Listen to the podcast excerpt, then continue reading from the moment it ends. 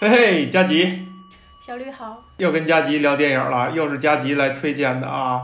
一个法国电影。但是佳吉，我又不得不得问了啊，咱们已经到了岁数要看 要看这么老的人的故事了吗？你你上次那个上次牛奶女工，你给我来一个这个四五十岁人的爱情，你这回好家伙都已经都都是养老都进养老院了。咱们真的已经到了这一步了吗？我我我觉得，对我觉得我我确实特别奇怪，就是那个我我记得我大学的时候有一件事情，就是 当时我们几个要好的朋友嘛，在一块聊天，然后我就跟他们说，我最近看了，好像是张国立演的一个什么叫《结婚十年》吧，你记得吗？就有一段时间这个。就咱们上大学那会儿，这个就是家庭伦理片的，就好像金婚还是还是金婚，对对对，好像是金婚，就特别火。然后我我我可能就看了其中的几集，我就非常喜欢。而且他讲的还不是这个年代哈，还是从那个五六十年代开始讲起，对对吧？然后对他讲了不同的几个时期，对吧？从年轻一直讲到老，对。然后好像是蒋雯丽吧和张国立，我记得。然后我大学同学就就说了一句就特别嘲讽的话，他说：“你连男朋友都没有呢，现在就想到金婚去了吗？” 当时觉得他你那时候真的是连男朋友都没有吗？对呃对对对，大学的时候，当时聊天的那会儿是没有。对，我就觉得我不知道为什么就天然的会对这种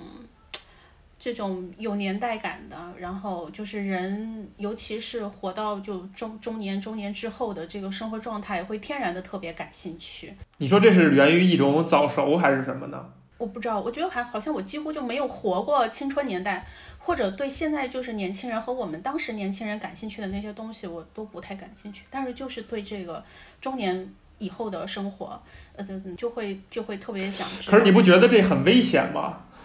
你不会觉得很危险吗？等到咱们真到了那个岁数，你要再对年轻人的这些事儿感兴趣，就来不及了。那不是挺好的吗？还还有一个原因，对对对，这个电影其实我看了，嗯，也没有太久，大概是一年一年之前看的。当时，呃，也是是一个朋友推荐我看的，然后看完以后，当时就没有记得，没有，嗯，就是印象特别深，或者说特别想要有欲望去聊这个电影。然后，但是是，呃，前一段时间看了一本书。他是一个印度裔的，但是一个就后来是，嗯，从他父亲那一代开始就到美国，他跟他父亲都是医生。这个人叫，嗯，名名字突然间忘了。这个这个这个书还挺有名的，叫做《最好的告别》。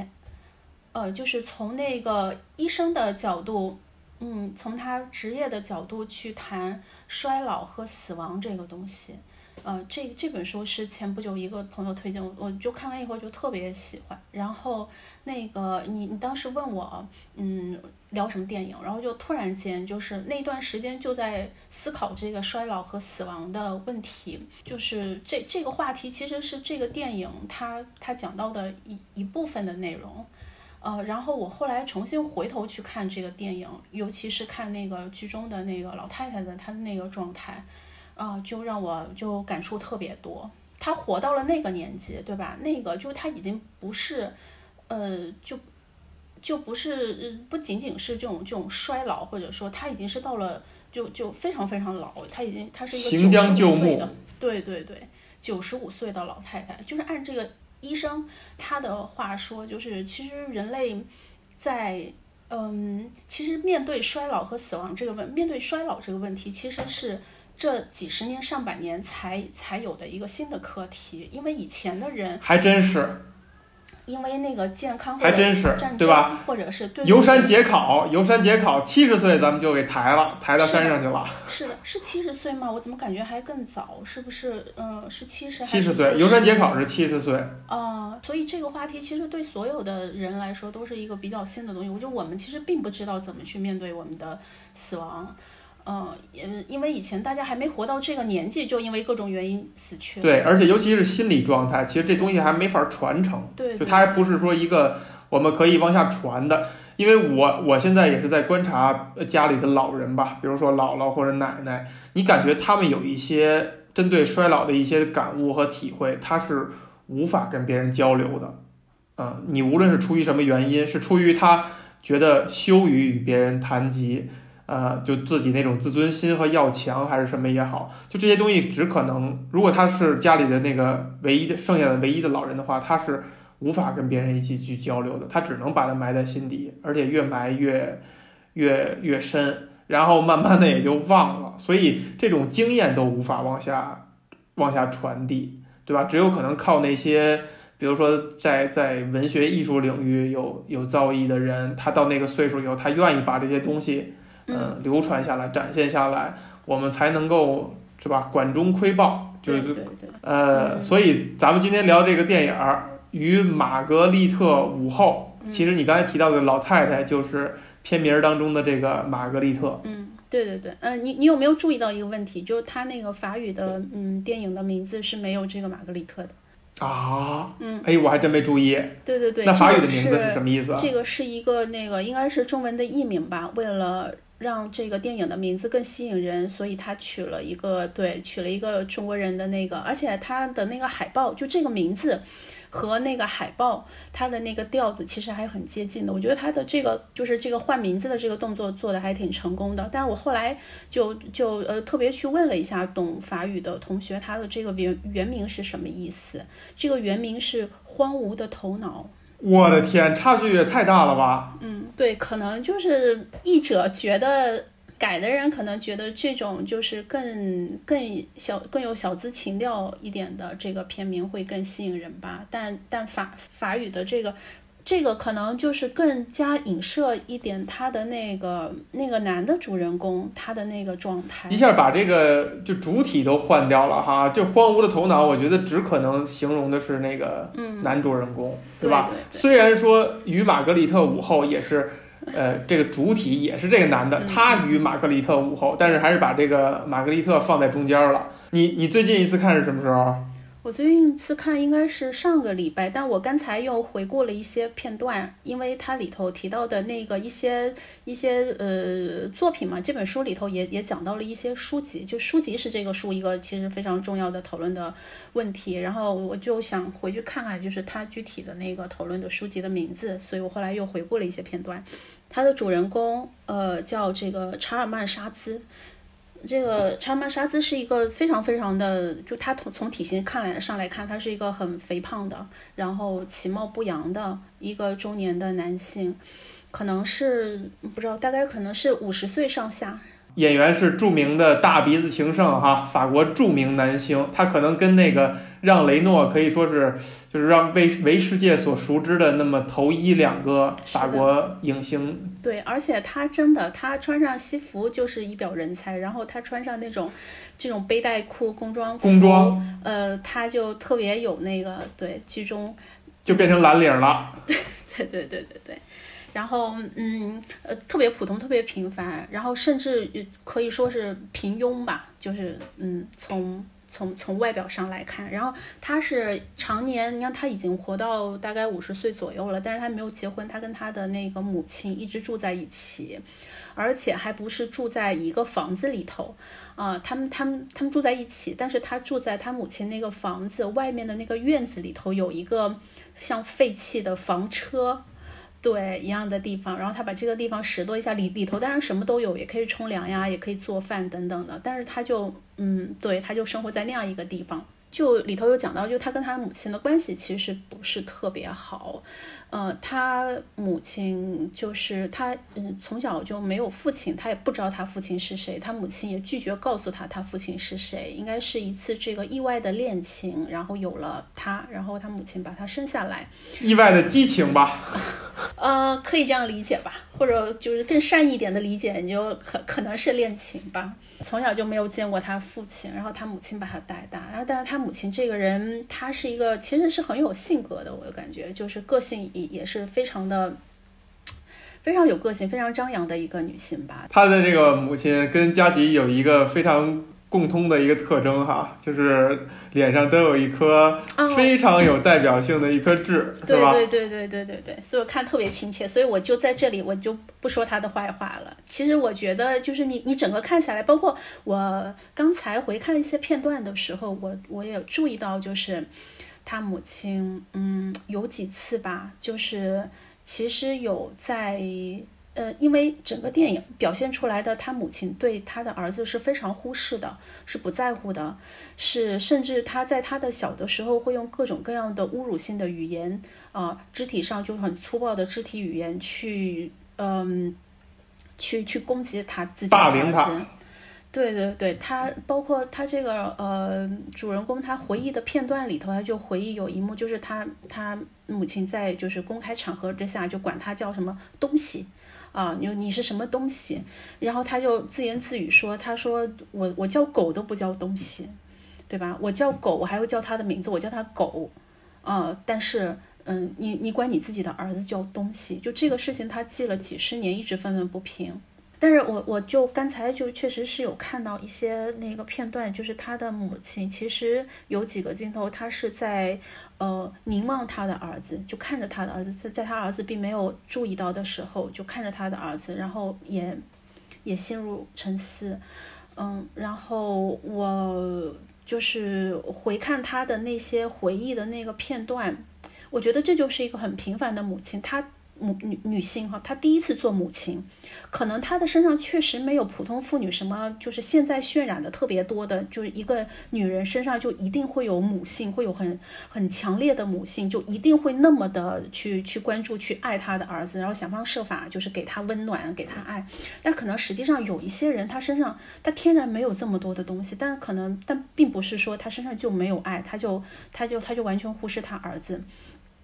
他不是他，他他他其实身上是用通过另外一些方式表现出来的，这个就到电影后面。到电影的后面其实也有交代，然后就说到这个主人公，他的他其实没有什么非常正经的职业吧，他有几个职业，就是呃，可能就是在家里呃呃照顾一下花草呀，然后种一些那个嗯蔬菜、番茄，对对对，就种一些蔬菜水果，然后把它拿到市场上去卖啊，然后有的时候去小餐馆打工啊，或者去什么工地上打工啊，然后拖个小车去卖，然后呃，也正是因为他没有一个特别正经的职业，所以。所以他才有时间在下午大概三四点的时候，一个人溜达去公园。这个时候，谁有一个有正经工作的人是绝对不会在这个时间出现在公园里头的。但是他对他这个时间，他几乎是他的一个固定的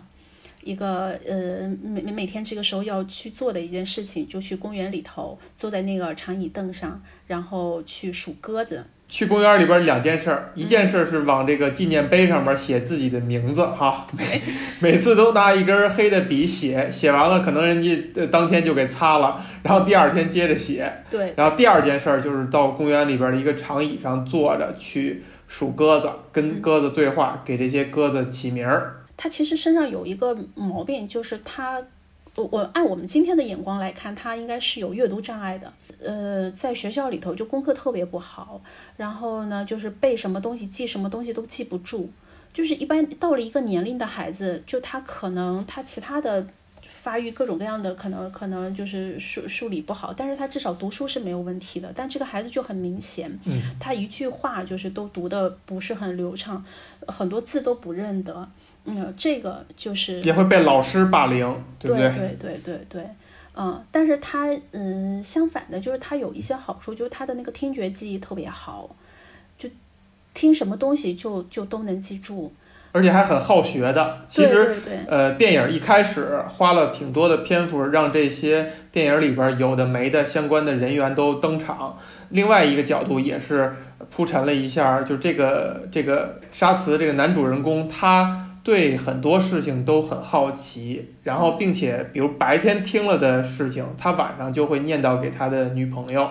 啊，比如说跟这个玛格丽特老太太听到了一个什么事儿，晚上他就会想一想，然后一直回顾，或者脑海当中去一直一直去构思，就他还是一个很，我们可以感觉还是一个很上进、很好有好奇心。嗯，很喜欢去学习一些新鲜事物的，就电影还是花了一些篇幅去讲这些事情的。嗯嗯嗯，但是我还没有提到玛格丽特老太太呢。他就在公园数鸽子的时候，就呃认识了这个同样在下午四点钟的时候拖着一个就是小包，然后呃在公园里头呃看鸽子数鸽子的这一个老太太。这个老太太一开始就你看她的时候，她就是等于你就知道她年纪确实是非常大了，满脸的那个沟壑纵横。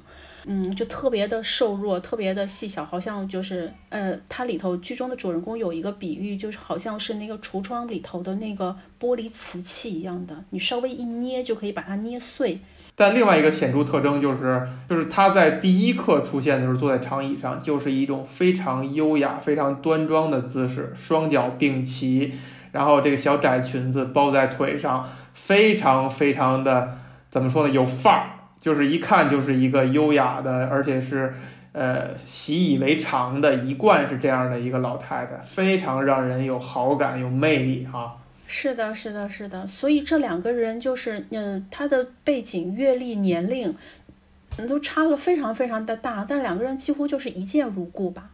就一下子就就通过这个鸽子这个共同的话题，而且他们数的这个呃是多少只鸽子我忘了，十九只还是多少只，还是二三只？就鸽子里头也有一只名叫玛格丽特。呃，而且你注意到没有，它是一只特别优雅的，就是浑身是纯白色的一只鸽子，大概是这一群鸽子当中唯一一只，就是就就这么有其他的鸽子什么小扒手呀，很高贵。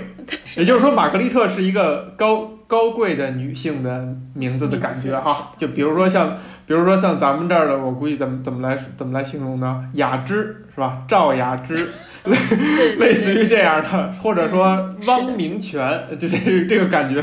这个感觉的名字。是的，是的，特别他他他说他的名字有两个 T 嘛，就是玛玛格丽特。然后这两个人就开始了呃约会吧，我觉得可以这样说，就是他们嗯最开始的几次可能也没有约好，但都在这个公园里头不期而遇，嗯，然后慢慢的嗯就是这个玛格丽特。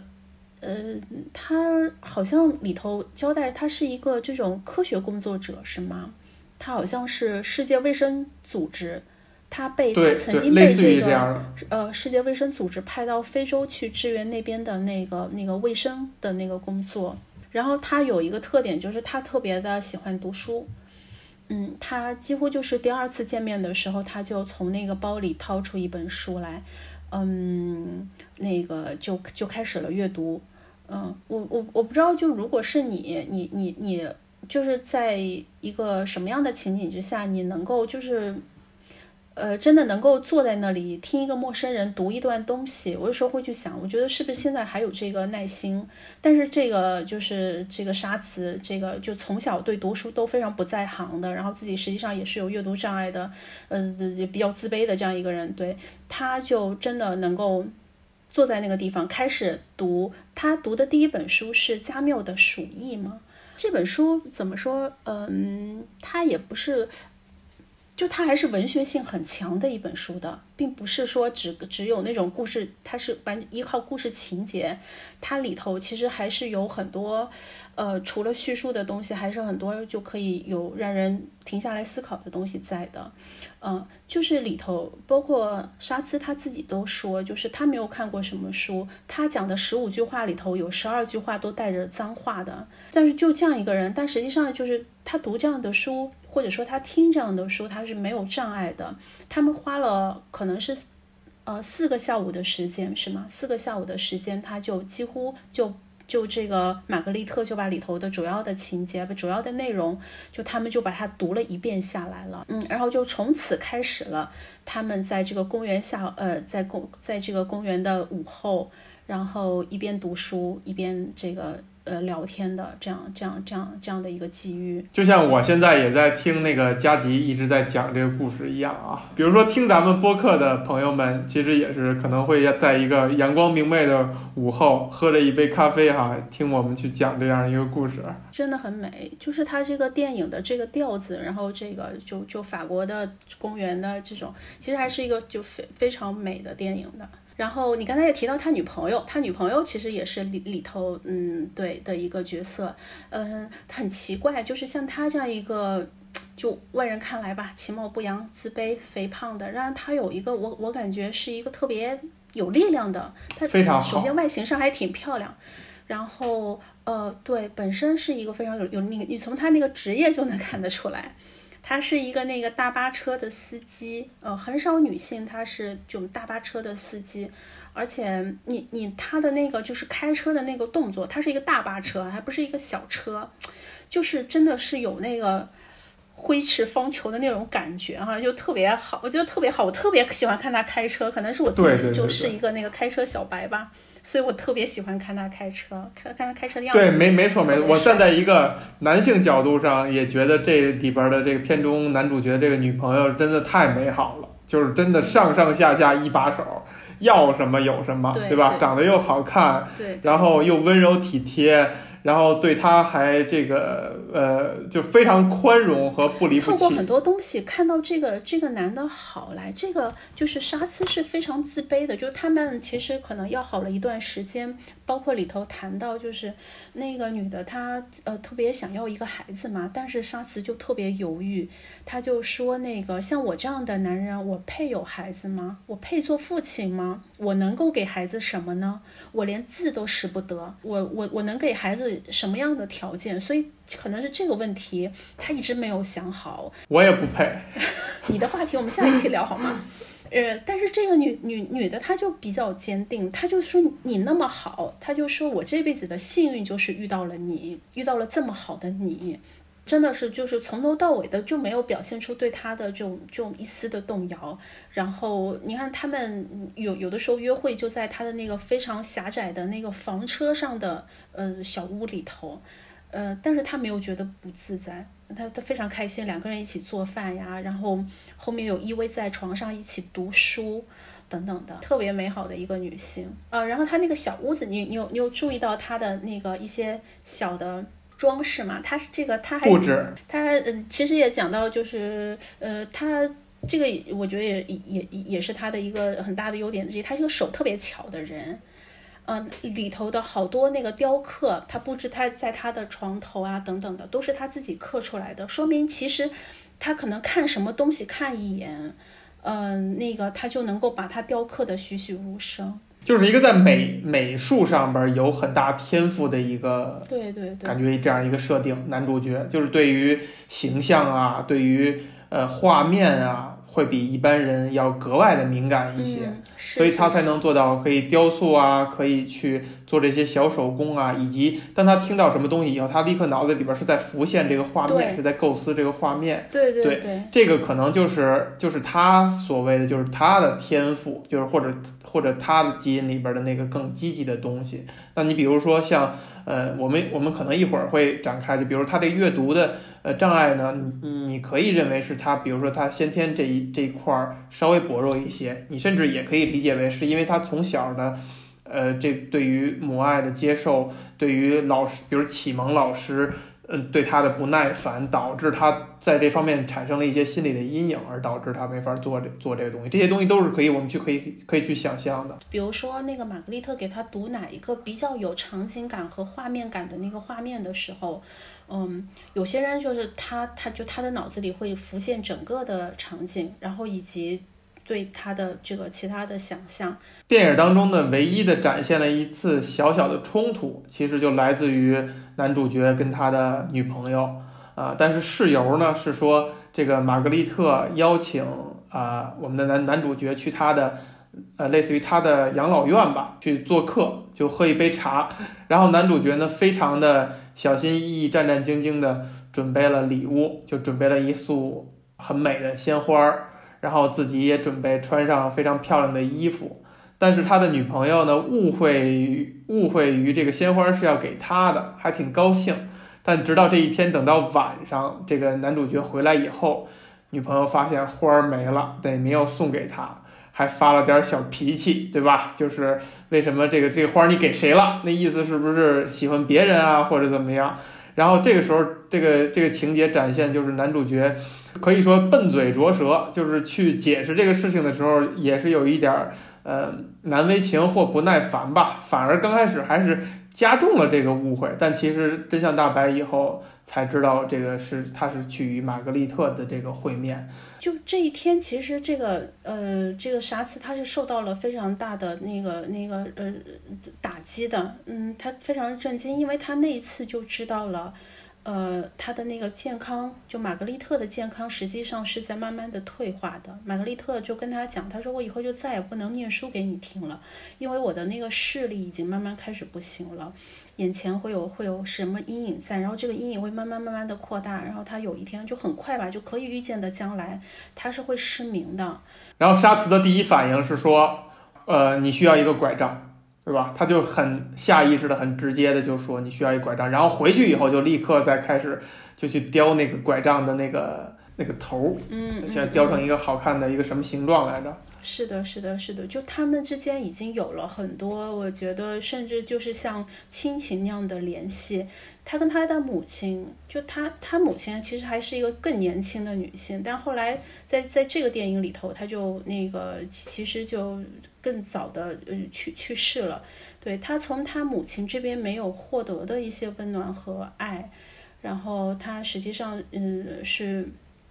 有在这个老太太，而且就是他跟他这个老太太，他们通过读书的一头的那个对话里头，他其实对他跟他母亲的关系有了很多的思考。就他们那个读的第二本书，你有印象吗？他他读的第二第二本这本书我还挺陌生的，我后来去搜了一下，就是他在这个电影里头翻译叫做呃黎明的承诺。但他引进的那个中文版，他的这个作者叫罗曼·加里，是法国的一个很有名的作家。嗯，他们读的这本书是是这个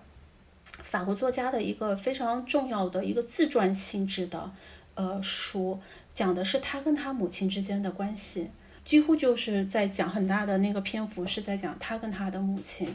这本书他在翻译成中文的时候，那个实际上是叫《童年的承诺》。呃，他就读了那些片段，呃，这些片段就让那个沙子有了非常大的触动。嗯，这一段话我我个人也非常的喜欢。嗯，他是这样写的哈，就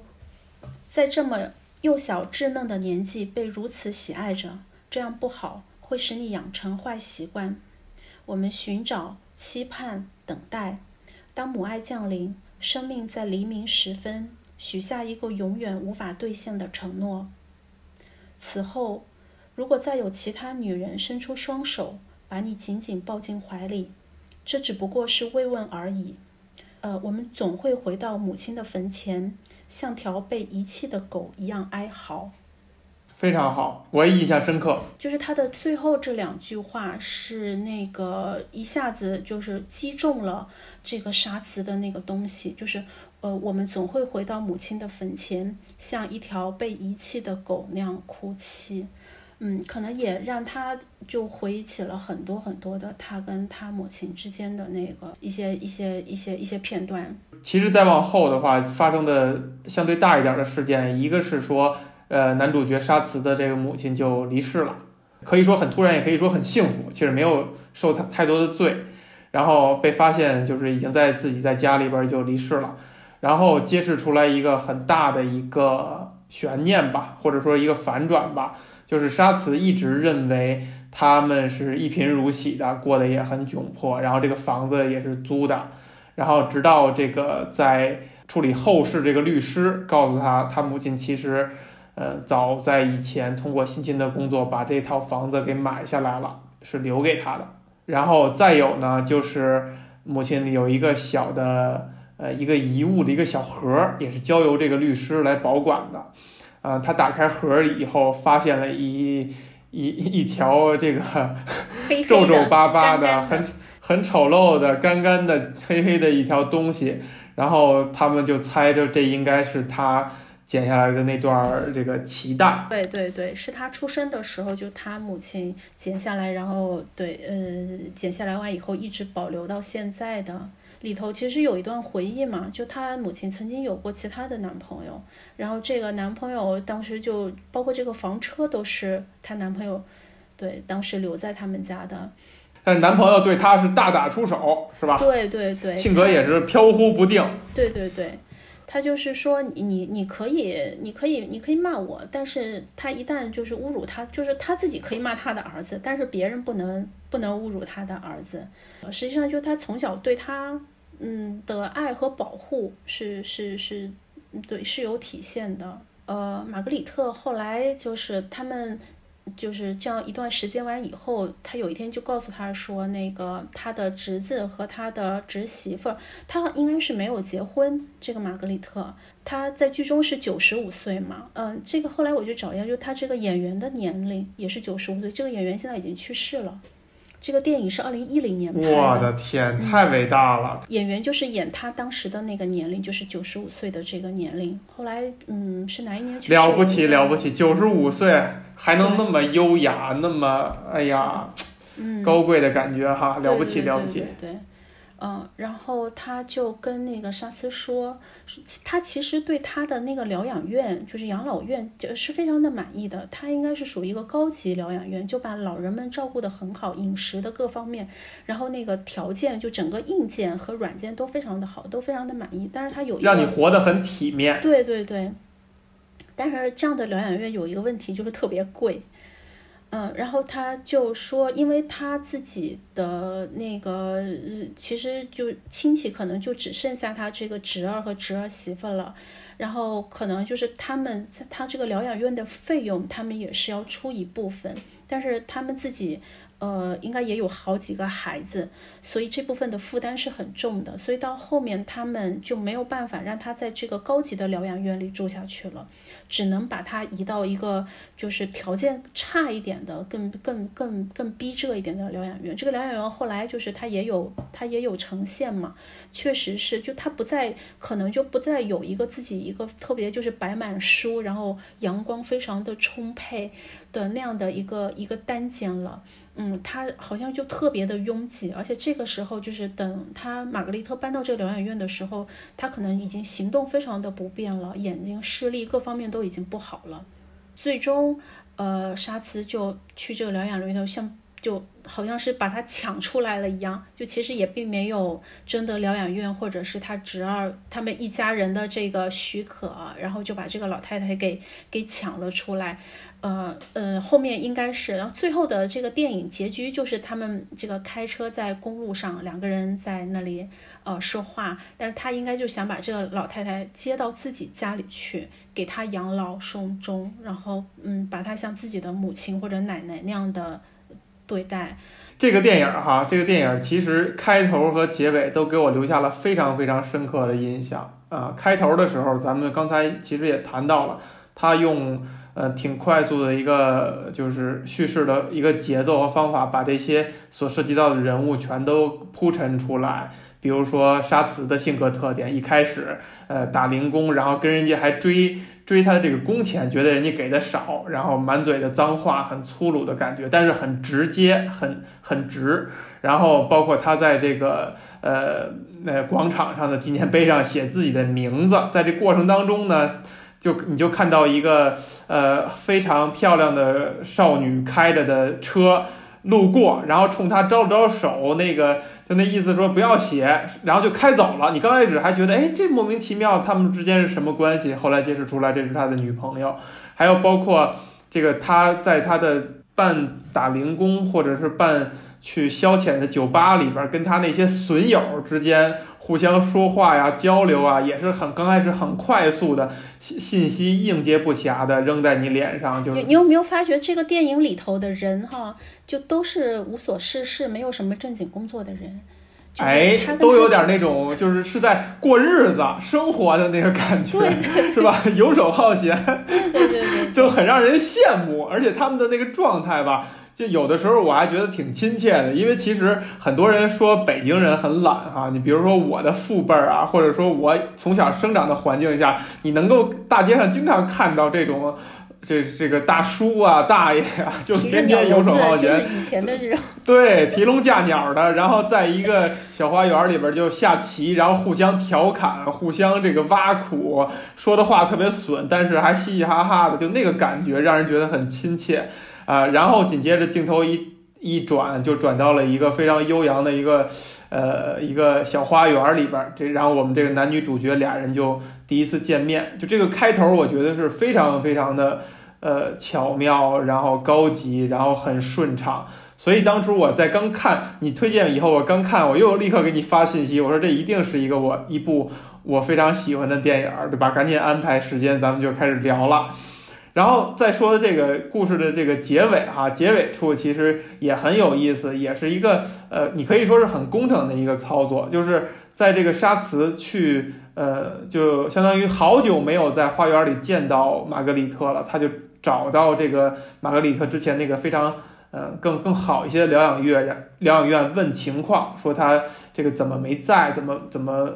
出了什么情况？当时我第一次看的时候，我还感觉是不是这玛格丽特也像他妈妈一样就撒手人寰了？但结果发现是说是被这个家人给接走了，而且还立刻就说，他就问说说远不远？他住在什么地儿？给了他一个住址，说好像还挺远的，要开好长时间车。然后紧接着镜头再一转，沙茨就立刻出现在玛格丽特后来的呃，就是他相当于他侄子那个家里边了。也就是说，立刻就交代这个男主角就就不管不顾，就就相当于就驱车就来到了呃他侄子生活的那个小城市也好，还是那个地方也好，就就给人一种给人一种非常的呃义无反顾、跨越千山万水万水的感觉。然后紧接着，这个跟他侄子交流完了以后，立刻就到玛格丽特所在的那个，呃，比较破旧的那个没有那么优雅的那个疗养院，呃，接上他就走，就跟抢亲一样的，就然后下一个镜头就出现，他们俩就出现在那个那辆那个那个叫什么 van 那种那个车上面了，然后又回溯了一下这个他们曾经有一次在午后。沙茨嚼着一个三明治，啊，玛格丽特就问他觉得这个三明治好吃吗？但其实我已经吃过了，也不能吃了。但是这一回，玛格丽特说我也想要尝一尝。对对对。结果沙茨就撕给撕了他一半，你就可以感觉最后这个镜头交代就是他们终于从一个呃。朋友似的，一立刻就因为一个三明治就把带到了关系，他们将要一起生活，变成像家人一样的一个一种关系。那个三明治好像就特别诱人，我我看这三明治，我都觉得那应该是特别好吃的。而且就是沙慈他他对食物哈，其实是有那个呃，也和非常有感情的，就是他他是真的爱他花园里头种的那些那些蔬菜和水果的，嗯。就是他，呃，玛格丽特不是送了他一本字典吗？啊，然后他就第一次第一天晚上，他就查很多他他想到的或者他知道的那些词，然后他查那个是番茄吗？我忘了，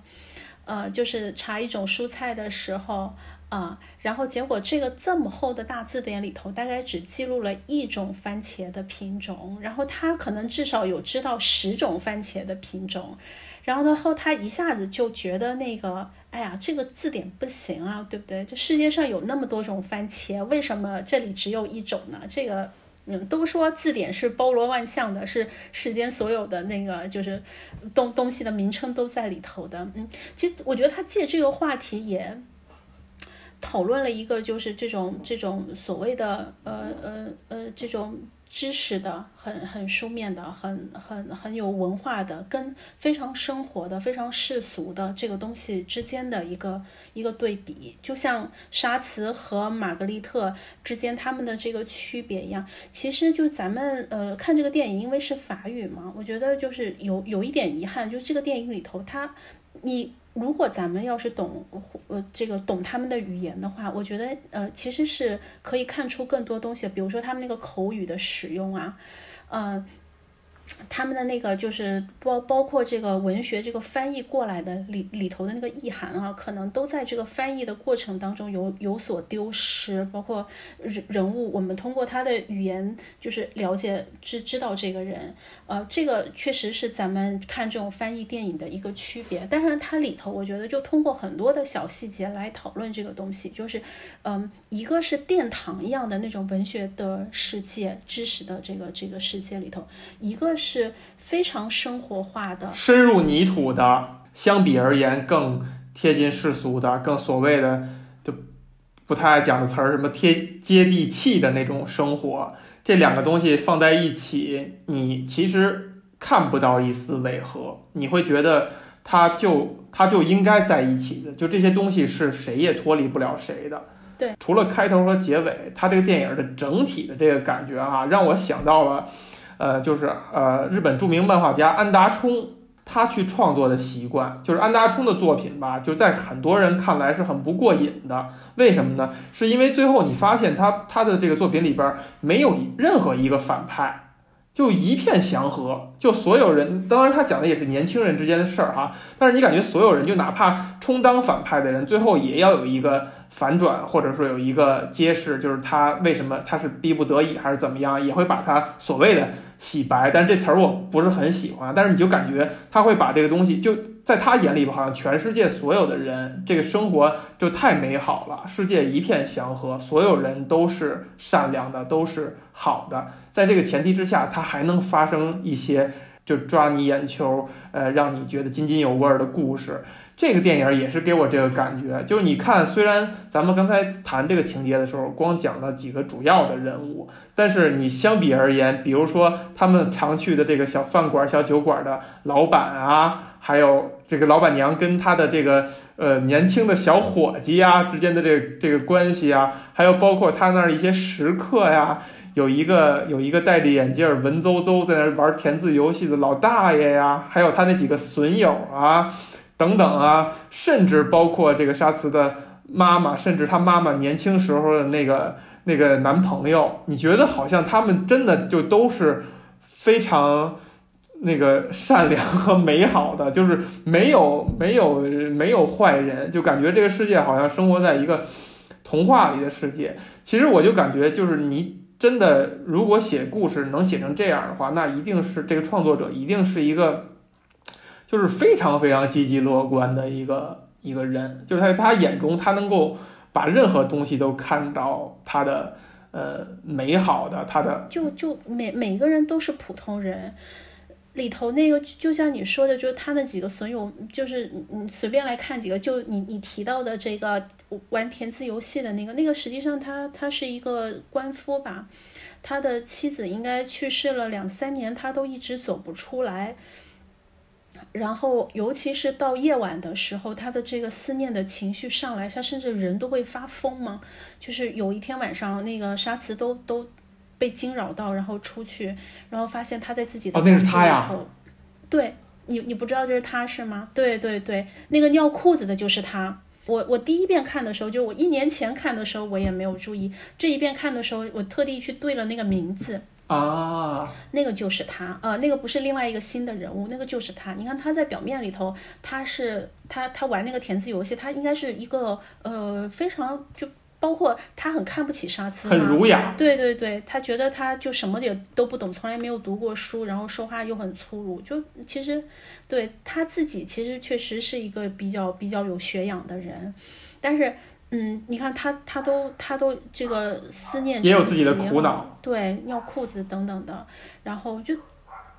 特别的这个这个这个，就是一个普通人，他有他自己的烦恼，然后有他自己的一些一些一些快乐在，啊，然后另外一个朋友就是稍微年轻一点的那个，就是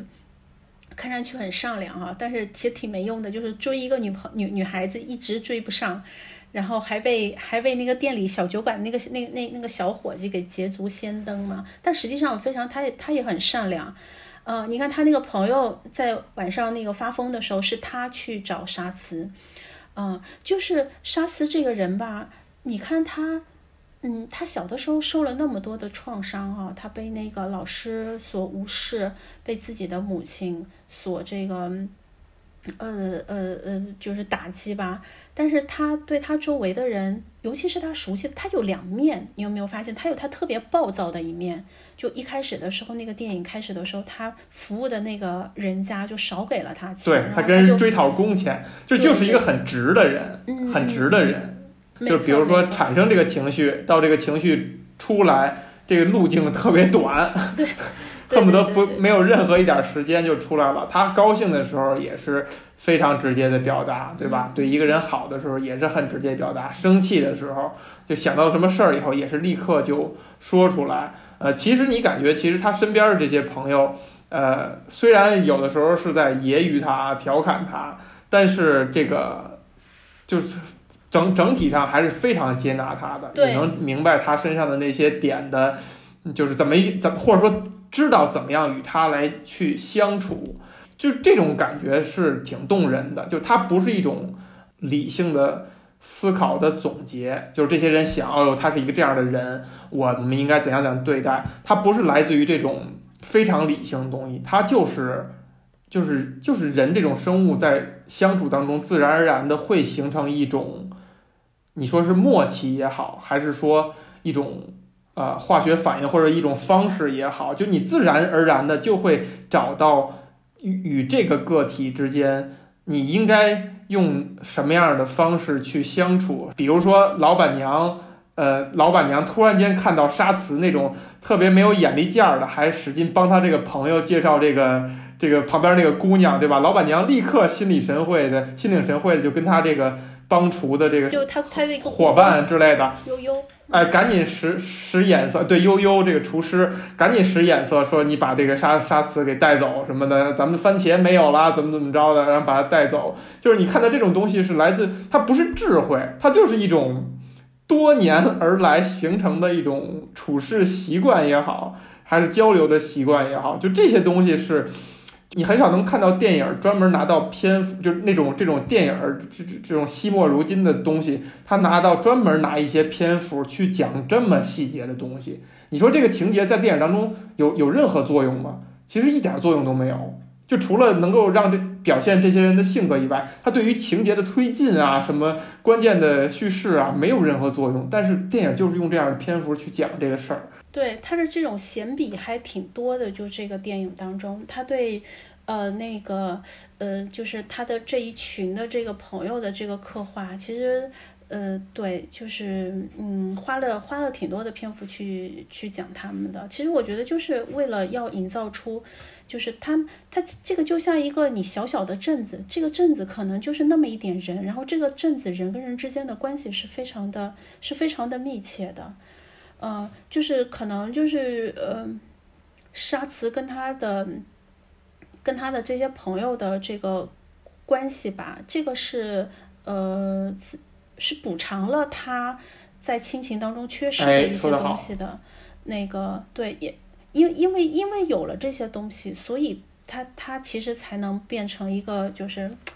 呃，比较有能量的，比较懂得去爱的这样一个人，因为他他周围有这些人，说的太好了。你看他的那个，其实他们都没什么正经工作哈，天天泡小酒馆。而他那个，你你也可以看到他那个老板娘，就他们其实欠了老板娘，就他都是赊账嘛，他都赊账在那边吃吃喝喝之类的。然后他每次去那个外面摆摊儿，他也还得向老板娘借车，就他们之间是这种关系。就其实老板娘就，呃，老板娘也也就把这些人到他的馆子里头来，坐在那个地方跟他聊天，呃。也把他就看作是是是自己非常亲密的朋友，就没有去那么的计较什么钱呀这些东西。我看电影的时候我就在想，就是如果说沿着这个电影的叙事，就是沙慈小的时候被他妈妈、被他的老师去这个霸凌啊，或者说对待不好，就是我们常以前常说嘛，就是一个人一辈子要么是在治愈自己不幸的童年，要不就是被自己非常幸福的童年一直在治愈。对吧？一直在安抚，就只有这两个状态。那沙慈很明显，他的童年就给他留下了非常不好的影响和印象，让他呃成长成了这样一种性格。但是你想想，这如果是美国人讲故事的话，那这电影可能讲的就是一个什么连环杀手啊，或者 就是像什么纽约灾星那种故事，会讲一个畸形的母子关系，导致这个人之后。呃，这种性格的极其的扭曲，以及做出一些极端的事情，会这样去讲。但是你看，放在一个法国电影里边，你最后发现，沙慈就是我们每个人都想拥有的一个身边的一个朋友。你想，你想让你的让想他走进你的生活，就像他女朋友说的一样，你是这么好的一个人，这么直接的，然后能给人带来呃很好的感受，你不会觉得这样一个可怕的童年。呃，会对这个人产生了非常恶劣的影响，当然是有影响，但是，但是没有让他成为一个打引号不好的人，可能真的就是源于，就刚才佳吉你说的，就是他这个所谓这个 community，就是他们这个这个环境这个社区就不能叫社区了，就是它形成这种氛围。对，因为光是社区其实是一种偏硬件的东西，就是它形成的这种氛围，你与人与人交往的这种关系、这种相处的方式等等这些东西，它填充了你缺失的那些那些东西，或者说你你与其他人相比，呃，你不幸的地方，它反而造成了一些弥补。比如说，为什么我们想象一个美国电影，它就不会这样去讲？或者我们想象我们身边儿，你就觉得好像不会这样发生，就好像现在这种成长环境当中这种 community 的感觉越来越弱了。对，就好像你的家庭就是你所有的成长的这种养分和土壤。对，如果一旦这个土壤出了问题，那很很大程度上成长出来的这个这个成果就会有问题。而如果一个 community 一个一个成长土壤是一个更丰由更丰富的元素构成，由更多的变变量构成的话，那它们之间就会相互的补足，反而不会影响你的你的成长。我昨天刚看了一个电影，这电影让我瞠目结舌，是这个拉塞尔克劳，呃，你还记得吗？就是决斗士啊，然后演这个《美丽心灵》里边纳什的这个男星，他他现在胖的已经比这刚才咱们这个玛格丽特的里边的这这大这大鼻子情圣还要胖的一个状态演的一个电我知道他影。变胖了，但我不知道他变得那么胖了。啊，这已经比大鼻子情圣还胖了。然后他演的电影，他演了一个反派。这个反派的一个构思的一个点，就是他经历了糟糕的一天，然后他就像这个报复社会一样，做了非常多。他是一个呃犯罪惊悚的一个一个类型片儿哈，但是做了非常可怕的事情，而且演的真的是入木三分哈。你像以前演那么正角色的人，现在胖成那样以后演一个反派，还演得非常棒。但是你就感觉美国人拍就会这样去拍，就是这个人如果他经历了不幸，那他最后结果就导致他就变成是一个。就是就所有人都害怕的那种非常心狠手辣的一个罪犯了，然后正好形成了一个对比。我们大鼻子情圣也是这么胖，也是经历了很多不幸啊，而且他长得要比拉塞尔克劳要凶很多呀，这个这张脸，但是他却是在这个电影里边却是一个那么可爱的、那么憨态可掬的，就是取决于我们看世界的眼睛，就是或者我们讲故事的出发点，你就。同样的设定或者同样的人物，你就可能会把这个故事讲到了不一样的方向。